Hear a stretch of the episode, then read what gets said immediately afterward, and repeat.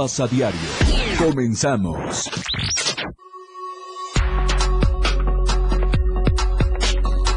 Chiapas, sede de la firma de convenios de concertación del Fondo de Aportaciones para la Seguridad Pública 2023. El INE en Pichucalco informó que existen 14.000 credenciales que perdieron vigencia desde el 2021 a la fecha. Debido a los avances recientes de la construcción del paso a desnivel Torre Chiapas, todas las rutas tendrán que modificar sus itinerarios.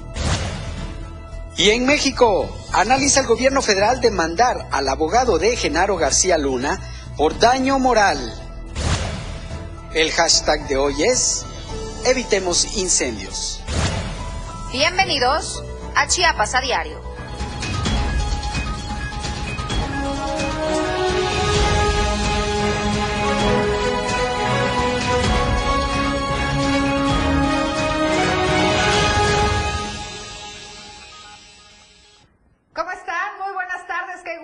Saludarlos de nueva cuenta a todos ustedes que puntual de las dos nos sintonizan, nos acompañan y son fieles a la señal de la radio del diario, por supuesto, a través del 97.7. Gracias por acompañarnos todas las tardes, la más cordial bienvenida desde donde quiera que se encuentre y nos escuche si viene escuchándonos en un transporte público, en su auto, en su trabajo, en su hogar. Gracias, gracias por siempre preferirnos. Eh, le recuerdo que también puede seguirnos a través de todas nuestras diversas plataformas digitales, en Instagram Diario de Chiapas Oficial, en Twitter arroba Diario Chiapas. Puede seguir la transmisión completamente en vivo a través de Diario TV Multimedia, nuestra página oficial en Facebook. También nos encuentra en TikTok y también estamos en Spotify, si así le apetece seguirnos todas las plataformas digitales al alcance de un clic para su comodidad. Oiga, tarde calurosa. En la capital chiapaneca. Y es que de verdad este ahora sí se toja Guamala compañero ¿cómo estás Sí, buenas tardes buenas tardes. O un pozol del 5 de mayo un pozol del 5 de mayo y también conozco otros lugarcitos donde están helados y eh, no nos has dicho, compañero, no nos has un día dicho. los llevaré, un día los llevaré.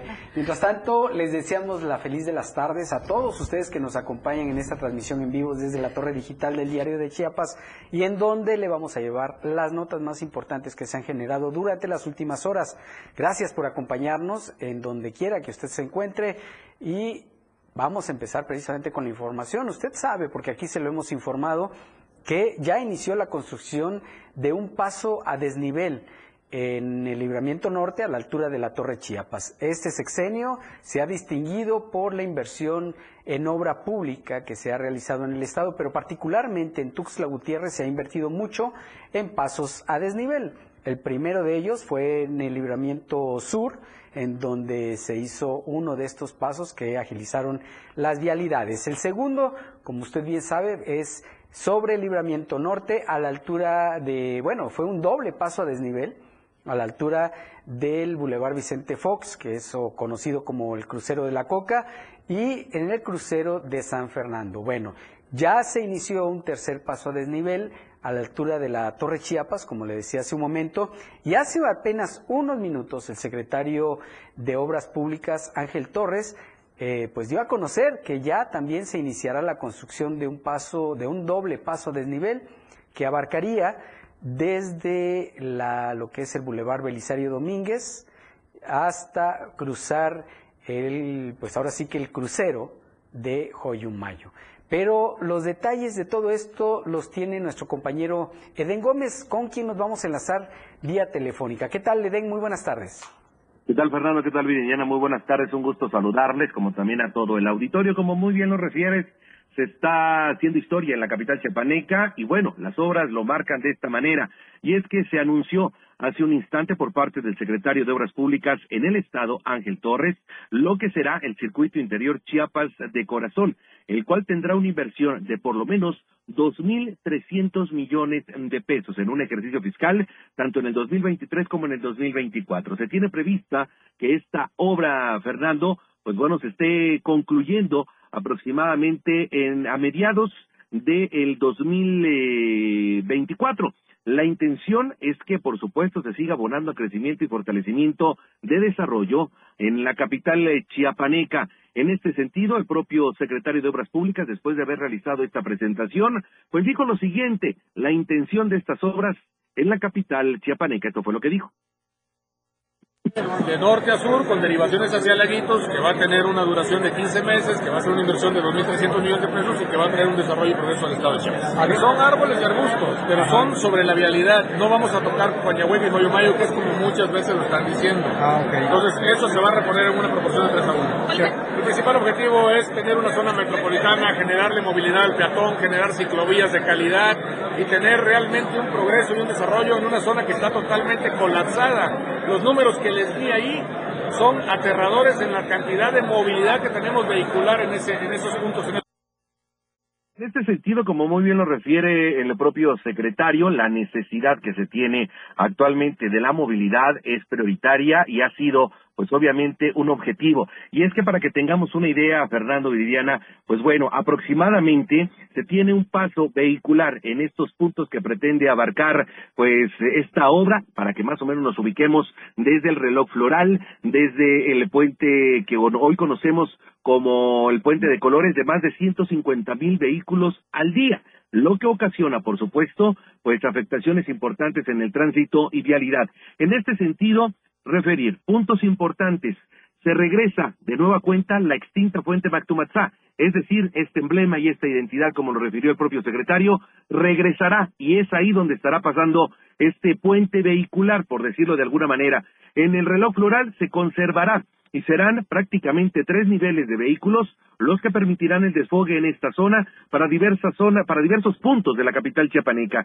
Aquí la duda es qué va a pasar con los comercios, qué va a pasar con las zonas de viviendas de este lugar. No se va a afectar, se va a llegar a una consulta y tan así que no se quiere afectar a los comercios que se podrían estar generando aproximadamente de 2.500 a 3.000 empleos de manera directa e indirecta, aseguró el propio secretario de Obras Públicas en esta zona para pues nivelar de alguna manera las afectaciones que se tendrían por más de 15 meses. Este, eh, esto es lo que dijo el propio secretario y remarcó que es importante tener pues obviamente la comprensión de la ciudadanía, porque sí van a haber afectaciones. Sin embargo, se busca una planeación que permita, por supuesto, reducir los daños y, sobre todo, se ha pedido la paciencia de los ciudadanos capitalinos. No se tiene fecha, esto es importante decirlo, no se tiene fecha de inicio. Están en el tema de licitación pública para una empresa chiapaneca como han sido las otras eh, obras en la capital chiapaneca y los pasos a desnivel. Será una, eh, una empresa chiapaneca, será una licitación pública y será aproximadamente en poco más de mes y medio cuando se defina el inicio de esta obra, de este circuito eh, Chiapas de corazón que se tiene prevista para la zona poniente de Tuxtla Gutiérrez. Hasta aquí el reporte. Eden, eh, decías hace un momento que la duración de este proyecto sería aproximadamente de un año, tres meses, o sea, 15 meses por lo que nos dices. Eh, ¿Habló en algún momento el secretario sobre qué alternativas de vialidades habría para todas las gentes que viven en esa zona y que diario lo utilizan ya sea para ir a la escuela, al trabajo y viceversa, al, del trabajo a la casa, de la casa al, al, trabajo. Eh, eh, ¿Hay alguna alternativa? ¿Ya se pensó en eso? Efectivamente, Fernando, la obra tiene prevista se realice en eh, 15 meses, un año, tres meses. En este sentido, se tiene, eh, considerando estos tiempos, Fernando, se tiene previsto que sea en este primer semestre del 2023, poco antes, por supuesto, que se tenga ya una definición de cuándo iniciaría la obra. Con esto, por supuesto, se le preguntó al secretario de cuáles serían las alternativas y cómo va a ser la planeación para que se reduzcan las afectaciones. ¿Van a haber daños? Sí, pero van a haber alternativas, lo cual se va a planear en su momento con instancias eh, municipales, sobre todo de tránsito, y también considerando que derivado de esta obra se van a arreglar diversas calles y avenidas, perdón, para con ello eh, reducir las afectaciones. Lo que pasa, eh, entonces, pero bueno, dice que en aproximadamente cuánto se va a anunciar el inicio, un mes y medio. En un mes y medio se tendría ya el lanzamiento de la convocatoria para la licitación pública y con ello ya se estaría anunciando también eh, pues este inicio de labores, considerando que se tiene previsto concluirlo a mediados del 2014. Es decir, se aseguró y se comprometió a que esta obra no, no se quede inconclusa para la próxima administración. No se dejen deudas, no se deje la obra inconclusa y con ello se cumple en tiempo y en forma con las acciones de este circuito en la capital chiapaneca. A la orden de este anuncio, en redes sociales varias asociaciones civiles han iniciado el tema de convocar a protestas por este por la construcción de este circuito interior. Eh, ¿Se le comentó algo al secretario? ¿Sabes tú algo también al respecto? Sí, efectivamente se tiene una movilización o manifestaciones quizás el día de mañana, en días posteriores.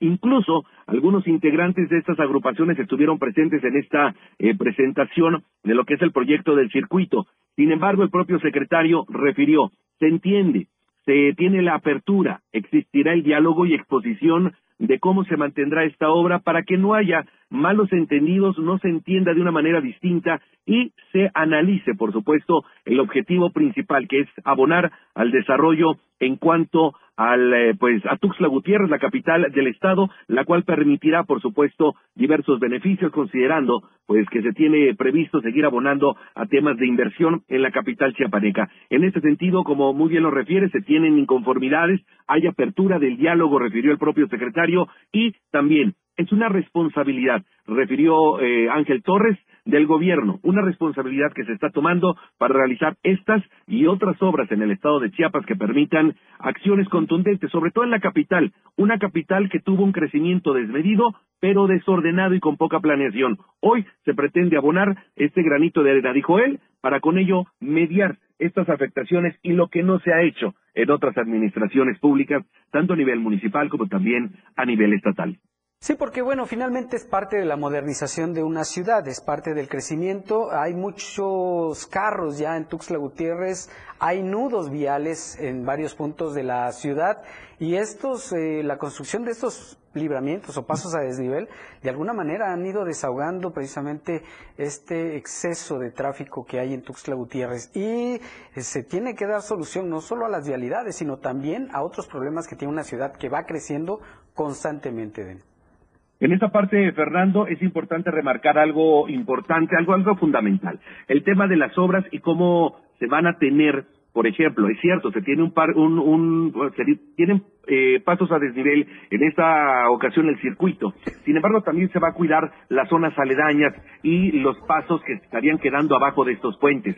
Pasos peatonales, eh, también se van a expandir las banquetas, se van a tener eh, zonas de esparcimiento y también algo muy importante, el tema del transporte público. Habrán vías para con ello seguir abonando a la seguridad. Esto ah, también hay que decirlo, Fernando, no solo corresponde a las instancias de obra pública, también corresponde a instancias municipales en Tuxtla Gutiérrez, primero que nada por el tema de calles aledañas.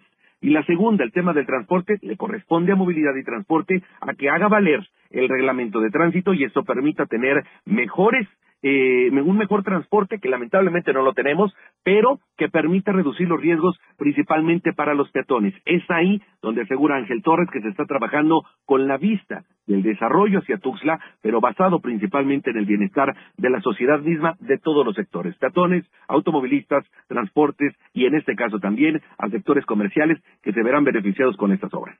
Pues muchísimas gracias por este amplio reporte eh, sobre este importante anuncio. Estaremos en comunicación y dándole seguimiento. Muchas gracias, que pases buenas tardes. Y desde ahorita lo invitamos a que sea paciente, porque las obras eh, seguirán y el tráfico aumentará. Entonces, mire, desde ahorita la paciencia, inhale y exhale. Vamos a hacer una breve pausa. Son dos de la tarde con 13 minutos. No se vaya, tenemos más al volver. Con lo mejor de lo que acontece a cada minuto, regresa Chiapas a diario.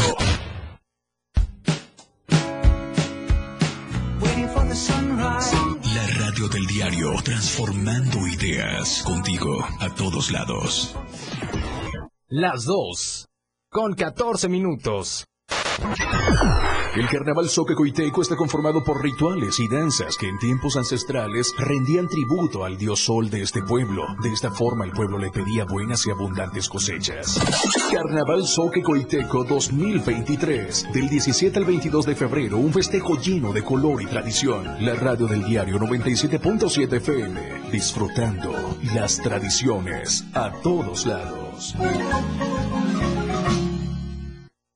Amigo contribuyente, paga tu impuesto predial y aprovecha estos descuentos. Enero 20%, febrero 10%, marzo 5%, tercera edad, pensionados y discapacitados 50%. Si pagamos, avanzamos. Gobierno Municipal de Tuxtla Gutiérrez.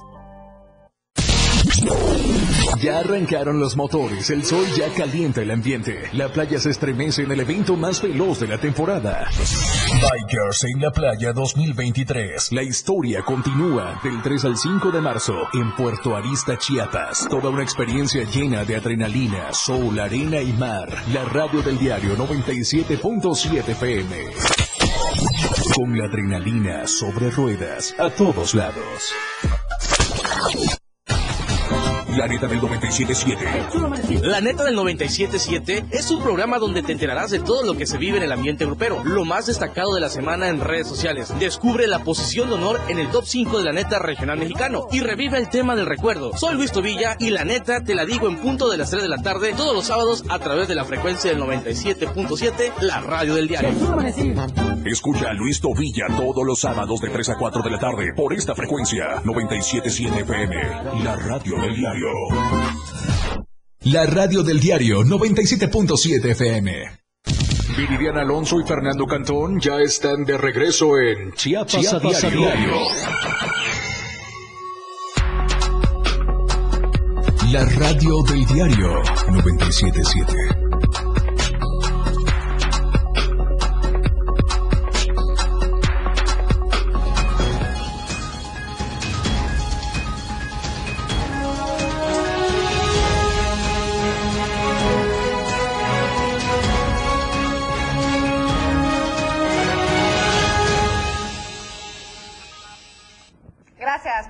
Con nosotros. Estamos de vuelta con más información. Fíjese que el día de ayer se realizó aquí en Chiapas la firma de convenios de coordinación del Fondo de Aportación a la Seguridad Pública 2023 entre el Gobierno Federal y 11 entidades federativas. Veamos la nota. ¿Qué tal? Un gusto saludarle. Nos encontramos exactamente en la firma de convenio que se está realizando con diversos estados del país con la firme intención de seguir abonando a lo correspondiente al Fondo de Seguridad Pública en México. Estuvieron Adán Augusto, quien es secretario general, instancias federales, pero también el gobernador del estado y representantes de otros estados en el país. La intención seguir abonando acciones conjuntas y eficientes en el tema de seguridad. En el marco de la firma de convenios de coordinación del Fondo de Aportación de la Seguridad Pública 2023 entre el Gobierno Federal y 11 entidades federativas, el secretario de Gobernación Adán Augusto López Hernández mencionó que el Gobierno de la República se coordina con las entidades cuyo objetivo es el eh, trabajo conjunto y se continúe trabajando en estrategias hacia la paz en el país. En esta ocasión, desde Chiapas, el encargado de la política interior del país también señaló que las estrategias de seguridad implementadas a nivel nacional le van ganando la batalla a la delincuencia, puesto que los índices delictivos se han disminuido hasta en un 70%. En este contexto, el gobernador del estado de Chiapas, Rutilio Escandón Cadenas dio a conocer que se ha trabajado también y se ve con buenos ojos este trabajo en conjunto que permita alcanzar buenos resultados para la entidad. Esto fue lo que dijo el mandatario estatal.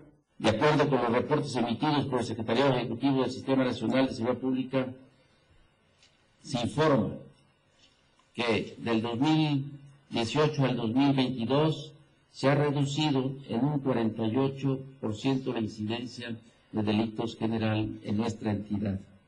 Respecto a delitos de alto impacto, también en los mismos años del 2018 al 2022, en Chiapas se redujo la incidencia delictiva en un 71%. Al último corte del mes de enero de 2023, en el reporte de delitos en general, Chiapas se ubica en el segundo lugar nacional en la tasa delictiva más baja, con 271.5 delitos por cada 100.000 habitantes, estando muy bajo de la media nacional, que representa 1.646.1 delitos. Asimismo, en el mismo periodo se informa en el reporte de delitos de alto impacto Chiapas se ubica en el segundo lugar nacional, con la tasa delictiva más baja, con el 39.4 de delitos por cada 100.000 habitantes, muy por debajo de la media nacional. En ese sentido, Rosa Isela Rodríguez Velázquez, secretaria de Seguridad Pública y Protección Ciudadana, dijo que con el fondo de aportaciones se priorizan las causas que generan la violencia para que no sea aprovechada por el crimen organizado. De esta forma, estados como Chiapas, Campeche, Guanajuato, Michoacán, Nayarit, Oaxaca, Quintana Roo, Tabasco, Veracruz, Yucatán y el representante de Jalisco afirmaron que este tipo de acciones permitirán una reducción importante en temas de inseguridad, pero sobre todo marcará la pauta para tener estrategias contundentes en favor de la seguridad de los mexicanos. De esta forma se ha aportado en temas de inversión, pero sobre todo existe el compromiso de seguir fortaleciendo acciones conjuntas y eficientes en el tema de seguridad para todo el país, pero remarcado sobre todo en el sureste de México. Para Diario Media Group, Eden Gómez. Y en el contexto de esta reunión que se celebró el día de ayer, el secretario de Gobernación, Adán Augusto López, anunció una inversión de al menos 8 mil millones de pesos en materia de seguridad, lo que permitirá seguir implementando estrategias para garantizar la seguridad de los mexicanos. Destacó que el trabajo conjunto entre los tres órdenes de gobierno en materia de seguridad ha dado resultados positivos en términos de disminución de la delincuencia y ha permitido mantener programas estratégicos en beneficio de los mexicanos, como lo demuestra la disminución del 70% de los delitos de alto impacto en el país. El secretario señaló que los delitos de alto impacto, como el secuestro, el robo de casa habitación y el robo de vehículos, ha disminuido en un 60-70%. El homicidio doloso también ha comenzado a disminuir, aunque no en el porcentaje deseado. En cuanto a la migración y considerando la geografía de Chiapas, el secretario López Hernández afirmó que este fenómeno social no es un problema para el país, sino un tema de interpretación, ya que México siempre ha sido un país de asilo afirmó que el compromiso del gobierno es garantizar la seguridad de todos aquellos ciudadanos del mundo que atraviesan el territorio nacional en busca del sueño americano y que se les da acogida y se procura que lo hagan de la mejor manera. Es importante destacar que la semana pasada se registró la cifra más alta de homicidios en lo que va del mes de febrero con 92 casos y en lo que va del mes se, han registrado 738 casos según el reporte más reciente de la Secretaría de Seguridad y Protección Ciudadana. Además, el país ha llegado a los 3.041 asesinatos en lo que va de este 2023. Oiga, y en otra información, fíjese que debido al cambio del quetzal, por la moneda mexicana, cientos de visitantes guatemaltecos acuden a realizar sus compras en la frontera de Chiapas. Sin embargo, los trámites de tarjetas de visitantes regionales que extiende las aduanas les complica un poco el ingreso. Veamos la información que preparó Rafael Lechuga.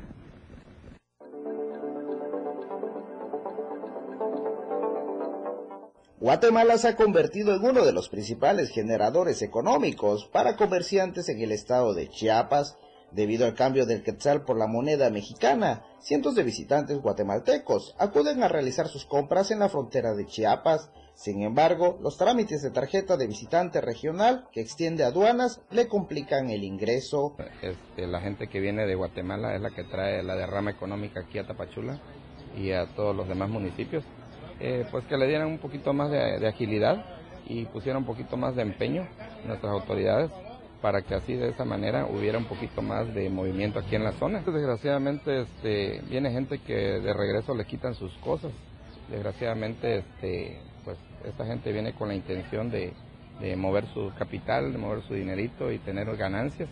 Eh, que les dieran esa oportunidad para que puedan seguir avanzando tanto económicamente y aquí en la zona igual. El sector restaurantero y hoteleros señala que es urgente que las autoridades de aduanas establezcan mejores protocolos y atención para el turismo, debido a que existe lentitud en los trámites para tarjetas de visitantes regional, además de que presuntamente se reportan extorsiones. Así es, que pues la verdad vean de una manera más, más rápida de atender a estas gentes, recordándoles que es derrama económica que dejan para el municipio, para el estado y para todos los municipios que están acá en la zona de Tapachula, eh, que les den un poquito más de fluidez la atención debida y a la hora que vienen ellos a comprar acá, nuestras autoridades los traten de otra forma, eh, no los traten de una manera más este, o, que los quieran estar molestando.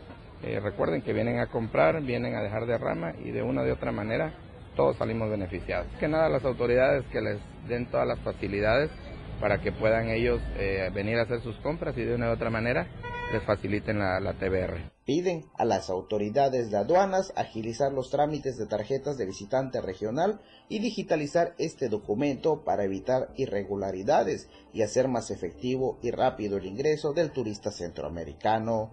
Desde Diario TV Multimedia Tapachula, Rafael Lechuga.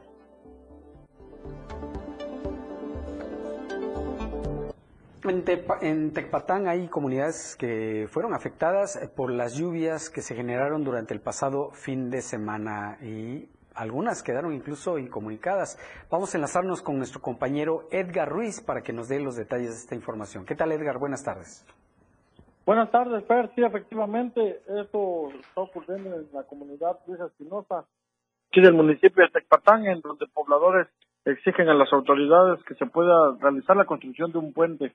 Cabe destacar que recientemente con las últimas lluvias, eh, la corriente del río que tienen que atravesar para llegar a sus hogares creció eh, este, en esta temporada y por ello es más dificultoso y riesgoso para ellos poder ingresar a sus viviendas. Tienen que pasar este río para poder llegar a sus hogares. Ya han solicitado el puente desde temporada atrás, sin embargo, hasta la fecha no les han dado este esa es esa petición que ellos quieren este esperan que pues ahora que se calmaron las lluvias antes de que ahorita que está iniciando la primavera que está por iniciar la primavera puedan eh, iniciar nuevamente los trabajos las gestiones y que se invierta para que cuando vuelvan las temporadas de lluvia todo pueda estar listo y no haya riesgos para los pobladores.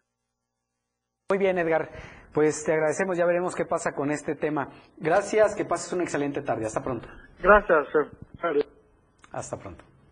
Vamos a la encuesta de la semana. Si aún no ha participado, recuerde que es muy sencillo. Únicamente ingresa a nuestra cuenta de Twitter, arroba diario Chiapas, y ahí nos puede dejar su opinión. Veamos la encuesta.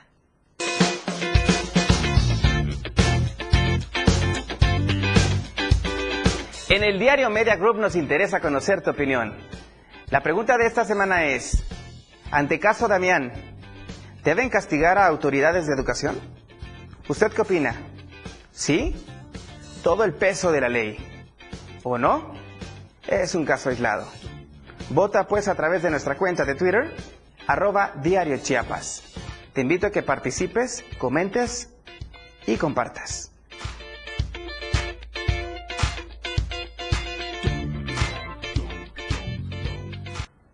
Participe en la encuesta de la semana. Mañana nuestro compañero Efraín Meneses dará a conocer los resultados en Chiapas al cierre. Es momento de una pausa comercial. En un momento regresamos.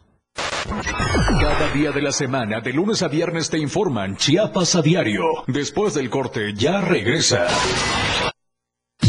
97.7 La radio del diario. Más música en tu radio lanzando nuestra señal desde la torre digital del diario de Chiapas. Libramiento Surponiente 1999. 97.7. Desde Tuxtla Gutiérrez, Chiapas, México. XHGTC, la radio del diario. Contacto directo 961-612-2860. Cabina 961-612-2860. Escúchanos también en línea. www.diariodechiapas.com Diagonal Radio. 97.7 La radio del diario. Más música en tu radio. Las 2. Con 28 minutos.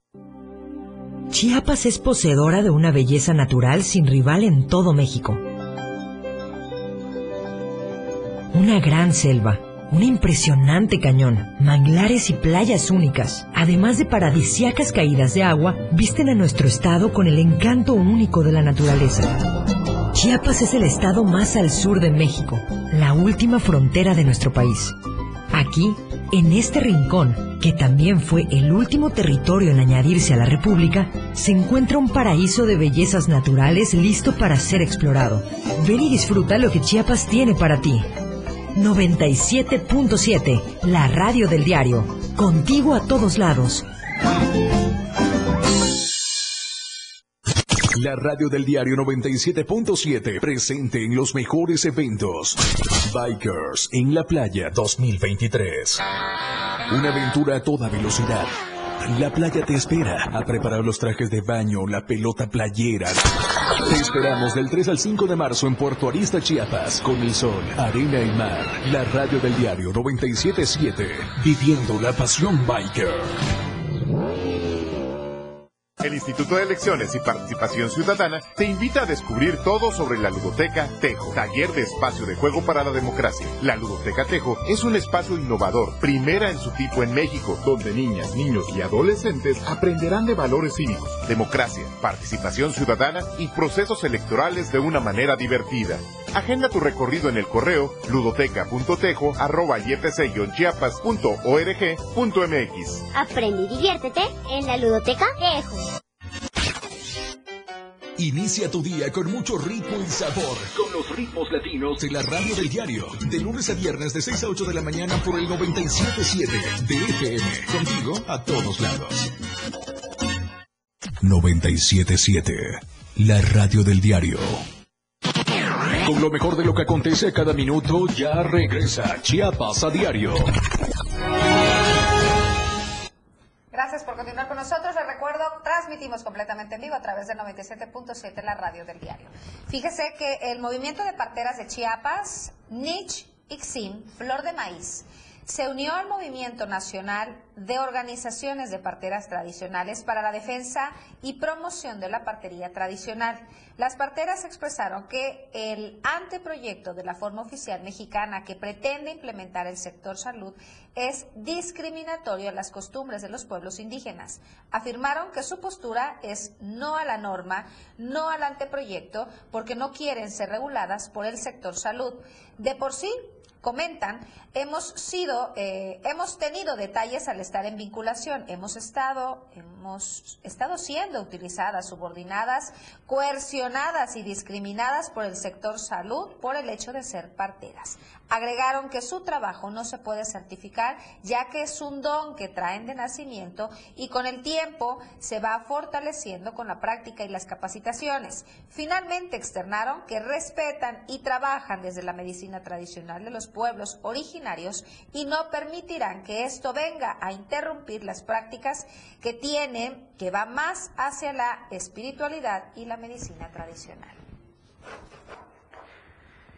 Así las cosas con las parteras eh, tradicionales y mientras tanto eh, Chiapas se ha convertido en uno de los estados del país donde mayor número de niños y jóvenes han desaparecido. Vamos a enlazarnos con nuestra compañera Lucía Trejo, quien nos tiene los detalles. Todavía no está Lucía.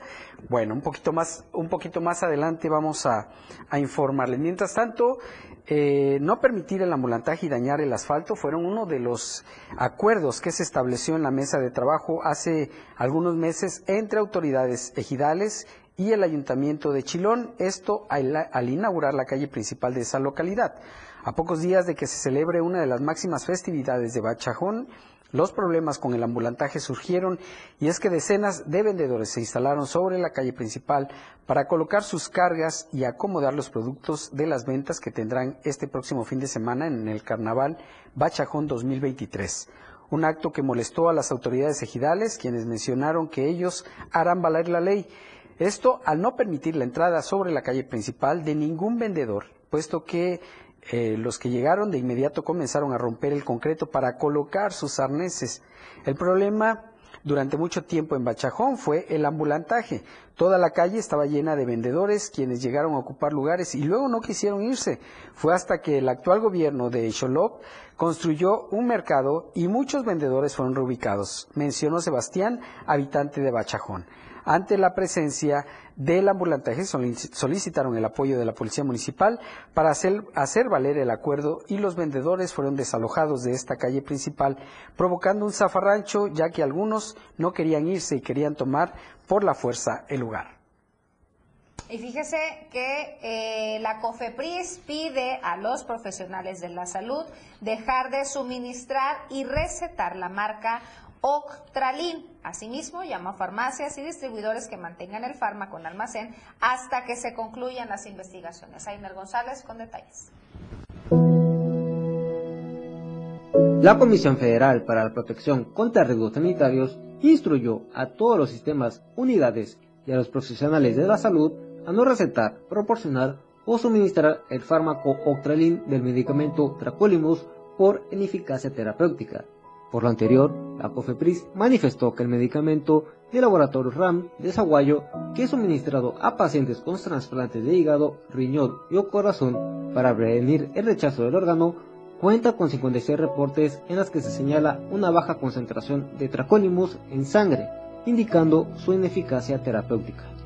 Tras este llamado de COFEPRIS, el Instituto de Salud para el Bienestar INSABI dio a conocer que no adquirió el fármaco de la marca Octralin, esto como parte de la adquisición de medicamentos para el periodo 2023-2024.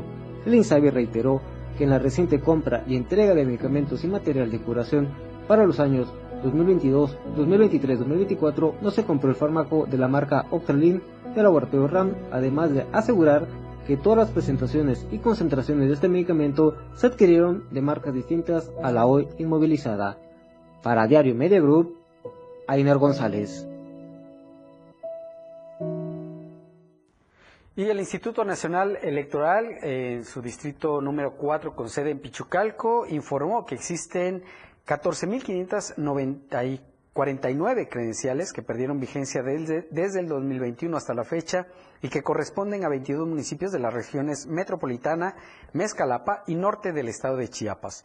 En entrevista para este medio, Derling Omar García Peña, responsable del módulo fijo del INE, ubicado en Copainalá, dio a conocer que existe un alto porcentaje de credenciales vencidas de los municipios de Berriozábal, Coapilla, Copainalá, Chapultenango, Chicoacén, Francisco León, Iztacomitán, Iztapangagoya, Juárez, Ocotepec, Ostoacán, Osumacinta, Pantepec, Pichucalco, Rayón, Reforma, San Fernando, Solosuchiapa, Sunuapa, Tapalapa, Tapilula, Tecpatán y Mezcalapa. El funcionario electoral comentó que es necesario que las personas acudan a los módulos fijos o itinerantes a renovar las credenciales del elector, llevando el acta de nacimiento original, identificación con fotografía y comprobante de domicilio. Finalizó que seguirán invitando a la ciudadanía a través de diversos medios de comunicación a realizar el trámite de la credencial de elector para disminuir este rezago que existe en las regiones metropolitana, Mezcalapa y norte del estado de Chiapas. Y fíjese que, eh, por otra parte, el Centro Cultural de la Zona Norte presentará el carnaval del municipio de Tenejapa el día 19 de febrero en dicho centro cultural, ubicado en la zona norte de San Cristóbal de las Casas. Las organizadores, los organizadores indicaron que esta actividad es abierta a todo el público a partir de las 8 de la mañana y tiene como finalidad rescatar los valores y la identidad de los pueblos, sobre todo su riqueza cultural, en este caso, del municipio de Tenejapa. Agregaron que el carnaval de Tenejapa es considerado uno de los más bellos de Chiapas. Se celebra cada año entre finales de febrero y principios de marzo. Se distingue por su colorido, simbolismo y es un ceremonial de los mayas setzales en agradecimiento a los dioses o fuerzas sobrenaturales que son necesarias para mantener la armonía de la vida comunitaria. Destacaron que en la ceremonia los participantes agradecerán al Creador y a la Madre Tierra por la cosecha obtenida y para la siembra de este año. Finalmente expresaron que luego de la ceremonia se realizará en el Centro Cultural de la Zona Norte. Se dirigirán a la Plaza de la Paz, donde se llevará a cabo la representación para que locales y visitantes disfruten de la ceremonia del carnaval. Ahí la invitación, si tiene oportunidad de ir, asista. Y en Ocosocuautla, un cocodrilo que se encontraba en una laguna dentro de un rancho eh, fue rescatado por el Grupo de Conservación, Manejo y Aprovechamiento Sustentable de Flora y Fauna. Esto a fin de evitar riesgos entre los ciudadanos y brindarle protección al animal. Los especialistas en materia ambiental viajaron hasta este municipio para poder brindarle apoyo al propietario del rancho ubicado cerca de la zona del Tsutsu, en donde se había informado el avisamiento del reptil. De allí el temor por su seguridad. De acuerdo a los especialistas, se trata de un cocodrilo de pantano que no pertenece a esta área de Chiapas, pues comúnmente se distribuye hacia el norte del estado y aparentemente se fugó de algún sitio que lo tenía cautivo. El especialista de Comafaz, eh, los especialistas de Comafaz lograron realizarle un amarre de seguridad para la contención momentánea del reptil, sin que esto le ocasionara algún daño, para posteriormente transportarlo para su evaluación. Este animal de 2.21 metros de longitud, de longitud y 44 kilogramos de peso se encuentra en buenas condiciones en general y en coordinación con la autoridad ambiental correspondiente se decidirá su futuro final, informaron los miembros de Comafaz. Vaya susto que se han de haber pegado los dueños de este rancho, pero bueno, afortunadamente ya eh, las autoridades hicieron su trabajo y lo rescataron. Fíjese que eh, se busca evitar incendios en grandes dimensiones. Esto por la temporada de calor, sobre todo se le hace la invitación a que evite eh, las quemas, evite tirar las colillas de cigarros en la orilla de carretera. Pero para más detalles, Marcos Ramos, en la línea telefónica. Muy buenas tardes, Marcos, muy buenas tardes. Hola compañeros, ¿cómo están? Muy buenas tardes, qué gusto me da saludarlos. Muy buenas tardes para todos. Efectivamente, y por instrucciones de Protección Civil Estatal y del presidente municipal de esta comuna, Cintalapaneca, estamos llevando a cabo quemas de pastizal o brechas cortafuego para evitar que una colilla de cigarro nos provoque incendio de gran dimensión. Fue lo que dijo Magín Trujillo, director de Protección Civil de esta localidad. En ese sentido, la mañana de este jueves, el personal en guardia de la Corporación de Auxilio mencionada se trasladó al predio Lomas de San Francisco y con previo aviso y autorización se dieron a la tarea de llevar a cabo esta actividad con el fin de evitar problemas posteriores. Cada año, dijo, siempre recomendamos lo mismo y desgraciadamente casi siempre ocurre lo mismo.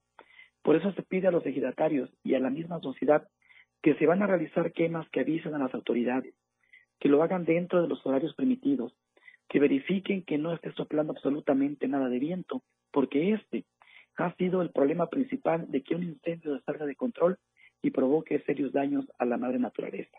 Y es que hay que hacer mención que en el 2018 la región Valle, y específicamente Cintalapa, fue uno de los municipios más afectados por los incendios forestales a nivel nacional. Por eso se busca que para este ver la forma de evitar estos incendios que estamos en la temporada y que en Cintalapa son muy, muy, muy frecuentes.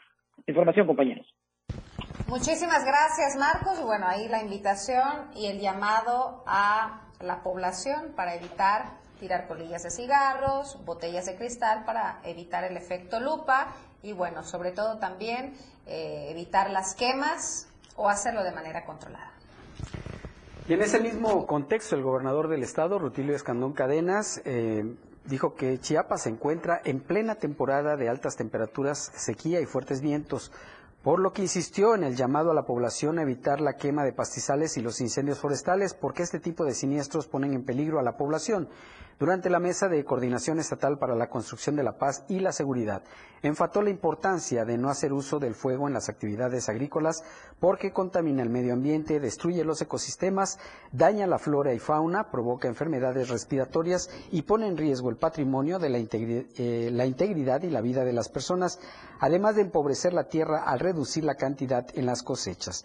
Dijo que estamos en una época de sequía en prácticamente todo el territorio estatal, así que la convocatoria respetuosa a, los a las chiapanecas y los chiapanecos para evitar la quema de parcelas, porque con la presencia del viento se puede salir de control y causar un incendio. Y esto trae malas consecuencias, pues afecta a los seres humanos y hace mucho daño a nuestra madre tierra, apuntó el mandatario estatal. Vamos a hacer una breve pausa, es la última, estamos llegando a la recta final, no se vaya. Con lo mejor de lo que acontece cada minuto, regresa Chiapas a diario.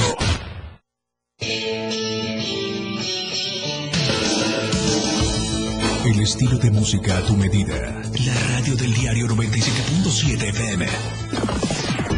Las dos. Con 43 minutos. Amigo contribuyente, paga tu impuesto predial y aprovecha estos descuentos. Enero 20%, febrero 10%, marzo 5%, tercera edad, pensionados y discapacitados 50%. Si pagamos, avanzamos. Gobierno Municipal de Tuxtla Gutiérrez.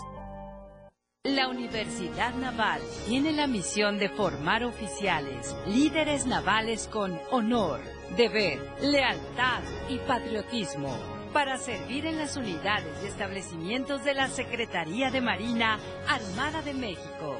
Inscríbete en www.go.mx,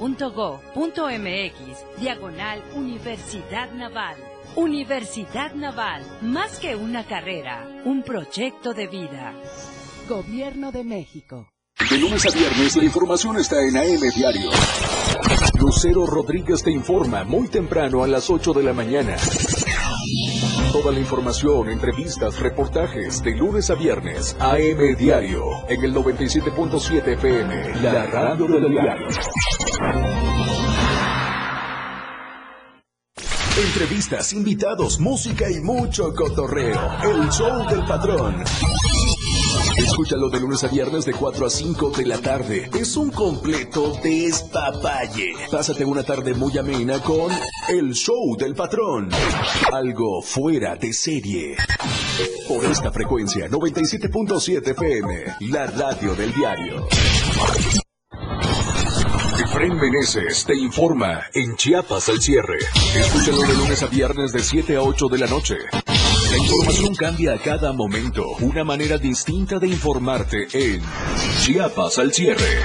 Con Efren Meneses por el 97.7 FM. La radio del diario. La radio del diario 97.7 FM. Contigo a todos lados. Con lo mejor de lo que acontece a cada minuto, ya regresa Chiapas a diario.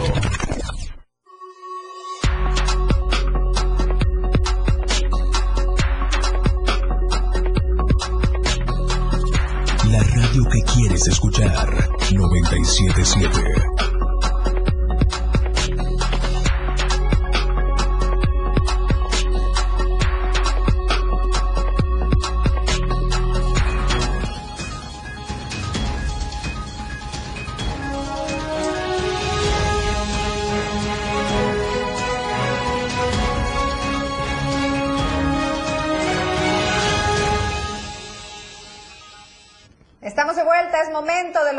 Nacionales con Luis Carlos Silva. Y es que fíjese, el día de hoy el presidente analiza, analiza el gobierno federal la demanda contra el abogado Genaro García Lunas. Luis Silva con los detalles. Muy buenas tardes, Luis, adelante.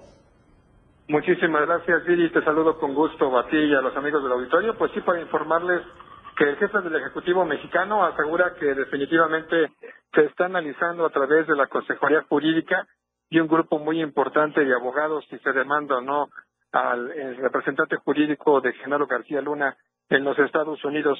El mandatario de nuestro país asegura que luego de que fue señalado por el posible acto de corrupción en la Unión Americana en el juicio del siglo que se sigue precisamente en contra de Genaro García Luna por algo así como siete millones de dólares en sobornos, el mandatario asegura a Billy Auditorio que no se está hablando de Andrés Manuel López Obrador, sino del presidente de la República y que esa figura, ese trabajo que realiza el gobierno, debe de quedar bien evidenciado para evitar con ello las suspicacias. Pide auditorio para entender lo que está ocurriendo en Nueva York, en la Corte de Nueva York, con el juicio contra García Luna. El presidente de la República aseguró que definitivamente se está buscando en todo momento que la eh, verdad salga a flote y con ellos le asista la razón al presidente de México. Y es que a pesar de lo que se ha dicho, dijo hoy en la conferencia de prensa mañanera que este análisis para conocer lo que está ocurriendo en, la Corte de Nueva York permite conocer precisamente que definitivamente un mayor número de testigos están señalando a personas erróneas, todo para perjudicar precisamente al gobierno de la Cuarta Transformación. Finalmente te informo que a pesar de estas circunstancias, el presidente aseguró desde la mañanera, desde Palacio Nacional, que está a la espera de lo que diga la Consejería Jurídica para en su oportunidad demandar o contrademandar por difamación y también por una serie de improperios a quien gobierna a más de 126 millones de mexicanos. Regreso contigo al estudio, video un abrazo y como siempre pendientes desde la capital de la República Mexicana. Buenas tardes. Muchísimas gracias, Luis. Como siempre, puntual con tu reporte. Abrazo de vuelta hasta el centro del país. Y los que se quejan son los eh, conductores del transporte público quienes dicen que sus ingresos son muy bajos y a veces por eso tienen que andar carrereando para poder sacar el sustento. Una nota de nuestro compañero Carlos Rosales. Debido a la obra pública que se está realizando frente a la Torre Chiapas, varios conductores de transporte público reportan bajos ingresos. Ha estado complicado porque se ha hecho mucho el tráfico, a veces las personas que van a su trabajo ya no llegan a tiempo, pero la verdad sí nos ha afectado mucho y falta todavía lo, lo bueno para, porque se va a hacer más peor el tráfico todavía. Ahorita estamos viendo la posibilidad de ver, hablar con los socios o patrones para ver si podemos ver una salida alterna para salir más rápido del tráfico porque sí está complicado. La verdad sí hay demasiado tráfico, casi nos aventamos como 20 minutos aquí parados cuando está a la hora pico. La gasolina lesada también. No, sí está pegando más, más fuerte, la verdad. Sí está subiendo, con unos 200 pesos en todo el día. Exactamente, va a dilatar un año todo lo que, lo que dicen. O sea, quién sabe si no va a dilatar más. En la cuestión en el transporte público, pues hemos disminuido hasta el número de vueltas que damos regularmente por, en todo el día. Eh, prácticamente, de cuenta del tramo de la central a donde salimos nosotros para podernos incorporar a mano izquierda hacia el rumbo de la Torre Chiapas o rumbo a Soriana, nos lleva 15, 20, 25 minutos por el tráfico que, que tenemos este, ahorita por lo de la obra. Entonces, nosotros en lo particular, tanto en el ingreso como en el tiempo de, en, al prestar el servicio, también este, causa retardo hacia los usuarios. Sí, un poco, reduce las ganancias y aumenta el consumo de gasolina. ¿Qué te puedo decir? Un 30-35% y sube el consumo de combustible. Es mucho el problema. Nos encontramos hasta tres unidades en el mismo tramo. Ah, mucho problema para nosotros, sobre todo para estas cuentas de las tarifas que tenemos que sacar con el servicio público. ¿Sus ganancias como cuánto ha disminuido? Ha disminuido mucho, padre, la verdad. Está quedando lo mínimo ahorita. Aunque esta obra traerá muchos beneficios hacia la ciudadanía, el ingreso de muchos conductores se redujo hasta un 40%. Para Diario Media Group, Carlos Rosales. Así con ese tema de los recursos del transporte público, pero también fíjese que la ruta, estas rutas de transporte público que pasan por donde se está construyendo el libramiento norte a la altura de la Torre Chiapas, van a tener que modificar también sus, eh, sus traslados. Vamos a ver esta nota de nuestro compañero Carlos Rosales.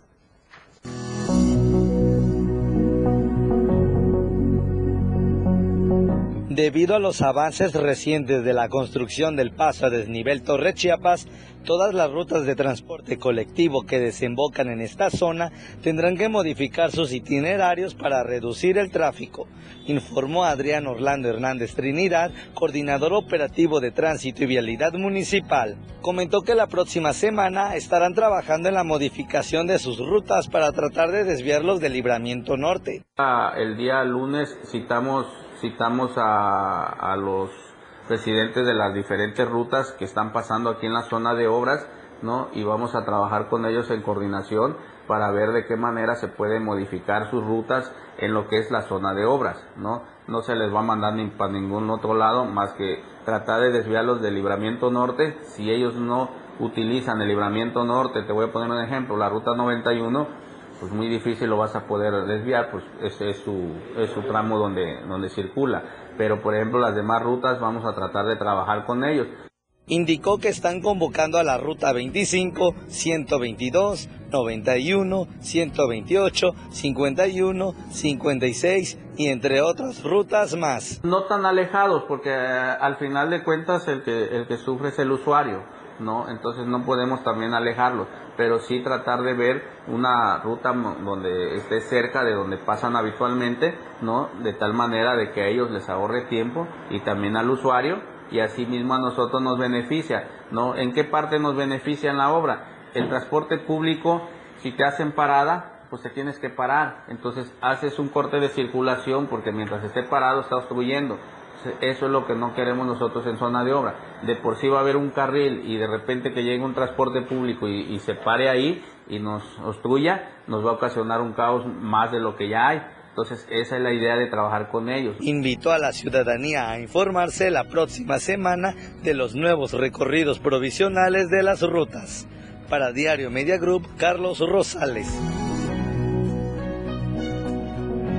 Bueno, así que esté preparado, tome sus precauciones porque sabrán algunos, se harán algunos cambios en las rutas y esto seguramente inconformará a muchos. Vamos a cambiar el orden de las ideas. Chiapas es el cuarto estado con población infantil y adolescente desaparecida. Lucía Trejo con detalles. Buenas tardes, Lucía. Adelante con la información.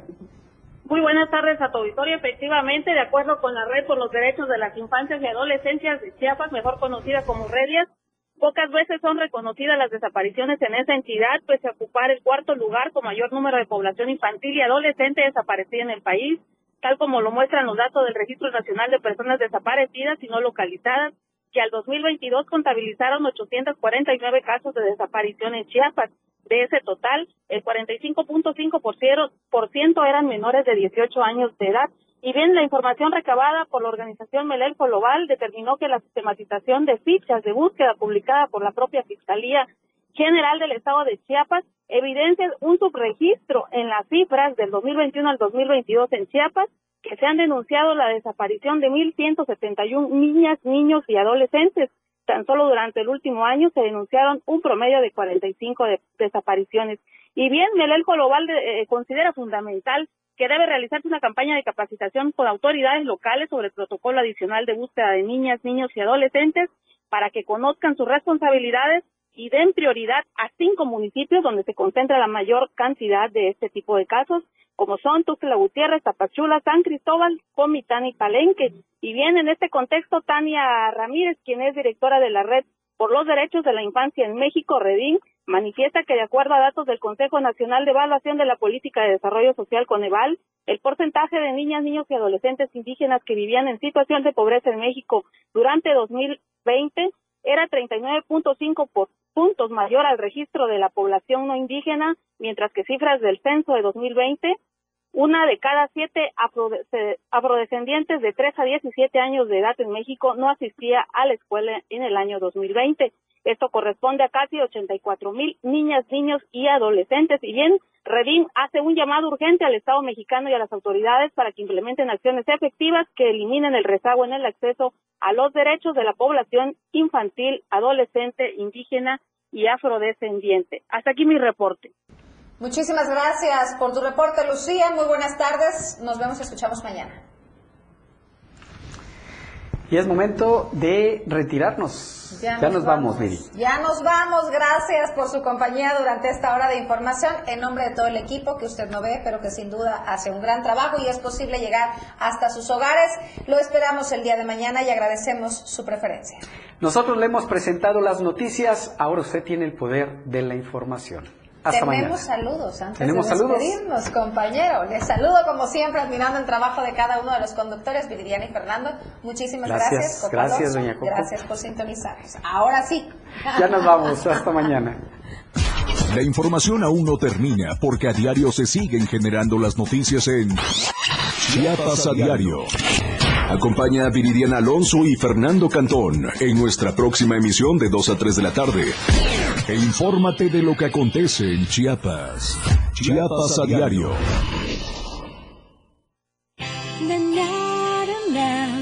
La radio del diario. Y esta es la radio que querés escuchar. Música,